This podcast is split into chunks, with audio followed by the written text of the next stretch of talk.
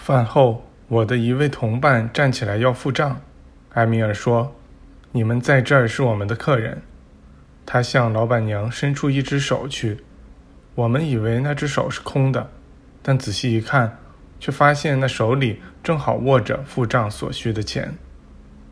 大师们身上是不带钱的，也不需要任何人给他们提供钱，在有需要时，他们就能拿到钱，那是直接从万有实体中取出来的。从饭馆出来后，那位陪同第五组的大师跟我们握了手，说他得回到自己的小组去，然后他就消失了。我们记下了他消失的确切时间。后来我们核查到，他离开我们后不到十分钟就回到了他那个小组。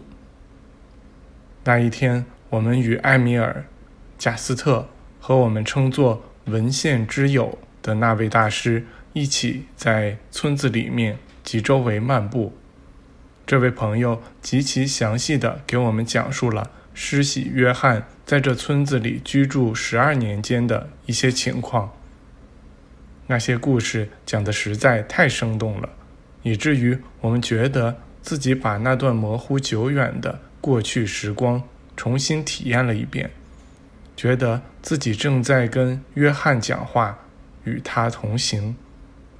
此前，我们一直把这位伟人看成被某些故弄玄虚者传说得神乎其神的神秘人物，但从这一天起。他对我来说变成了一个活生生的真实的人，我就如亲眼所见一般，想象出他和我们一样在村子里面及周围漫步，从这些伟大的灵魂那里接受教导，但却无法彻底掌握这些教导中的基本真理。那一整天，我们都在东游西逛。倾听着有趣的历史故事，我们就置身于文献中所讲述的那些千年往事发生的地点，听人给我们朗读并翻译那些文献。后来刚好在天黑前，我们筋疲力尽地回到了村子里。那三位大师朋友并没有比我们少走一步路。却丝毫没有表现出疲倦的样子。我们满身都是污泥、尘土和汗水，而他们却神清气爽、精神饱满，白色的衣服就和刚出发时一样一尘不染。我们在旅行中就已经注意到，大师们的衣服从不变脏。我们常常谈论这事，却不知道那是什么原因。这天晚上。我们重又提出了这个问题。那位文献之友回答说：“你们对此感到惊讶，而我们感到更惊讶的是，上帝所创造的一小粒实体，竟会附着在它并不属于其中的另一件上帝的造物之上，竟会待在一个没人愿意让它待的地方。拥有正确的理念时，这就不会发生。”因为没有任何一个上帝的实体片段可以置身于错误的地方。一秒钟后，我们看到自己的衣服与身体都和大师们的一样干净了。这场转变，它的确是对我的同伴和我来说是瞬间完成的。所有疲劳的迹象都离开了我们，我们觉得就像刚刚起床并洗了个澡一样。精神振奋，这就是对我们所有问题的回答。我想，这天夜里回房间时，我们是怀着与大师们同行以来所感受到的最深的安宁。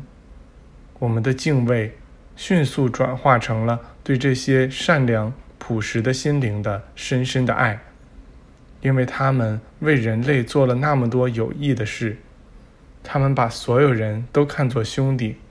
而我们也开始这样看待人们了。他们从不把任何事归功于自己，总是说那是上帝在通过他们显现出来。单凭自己，我什么也做不了。是那居于我之中的天赋独自做成了这些事。第十七章：雾中的奇光与幽灵。第二天早晨，我们整个身心都兴致勃勃地期待着这一天将带给我们的启示。我们已经开始认为每一天都会带来一点新的启示，而我们觉得自己对于这些经历的深层意义还只有肤浅的认识。吃早饭时，我们得知我们要去一个坐落在山上更高处的村庄，从那里出发，我们将去参观位于某座山上的寺庙，那是群山之中的一座山。而那些山是我在前面写到的那个寺庙屋顶上看见过的。这段路程骑马只能走二十五公里，后面就不能骑了，所以得有两位村民陪我们走完这二十五公里，然后他们把马送到另一个小村子里照管，一直等到我们回来。事情就是这样进行的，我们把马。交给村民后，便开始攀登那条通往我们要去的村庄的狭窄山路。